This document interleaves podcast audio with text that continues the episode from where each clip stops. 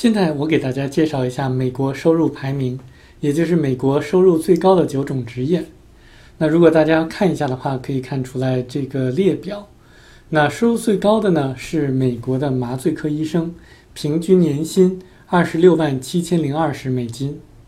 排名第二的是手术科医生，平均年薪是二十六万七千零二十美元，和麻醉科医生是一样的。那排名第三的呢？是美国的口腔颌面外科医生，那平均年薪呢是二十四万两千三百七十美元。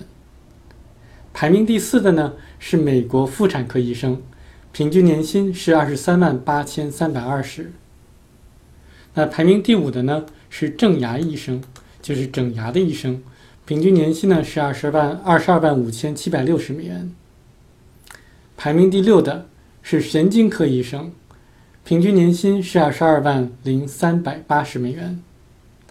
排名第七的是普通医生，也就是所有医生的平均，平均年薪是二十一万四千七百美元。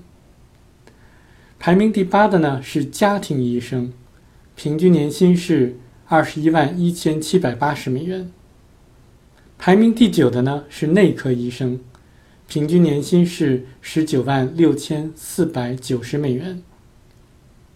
这个并不是说美国医生的这年薪的排名表，也不是它的排行表，而是美国所有行业里面、所有职业里面的排行表。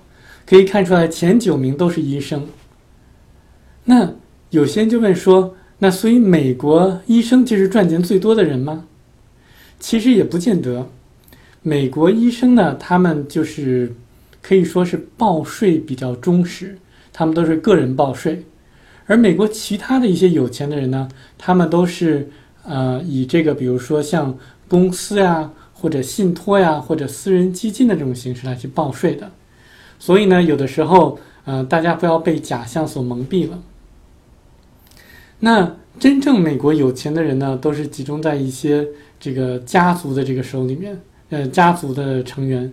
那比如说呢，呃，像我给大家看一看，大家有没有听说过有一个这个？财团叫做罗斯柴尔德家族呢，那有一个网站叫做 Celebrities Net Worth Today，那这个网站它就估计了一下这个家族 Rothschild Family Net Worth two thousand nineteen，那估计的是什么呢？大家看一看啊，他说有些人说这个家族罗罗斯柴尔德家族呢是三百五十万亿美元的这个资产净资产。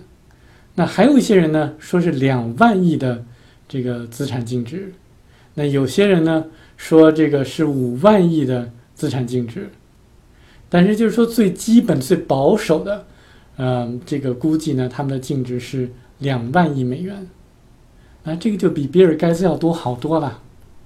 咱们换另外一个家族，洛克菲勒家族，大家有没有听说过？洛克菲勒家族呢？那他们的这个资产这个净值是多少呢？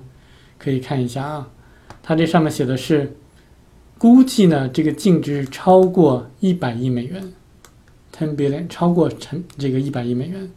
那其实呢，我在翻译的过程之中呢，曾经间接的接触过他们这个洛克菲勒家族的成员。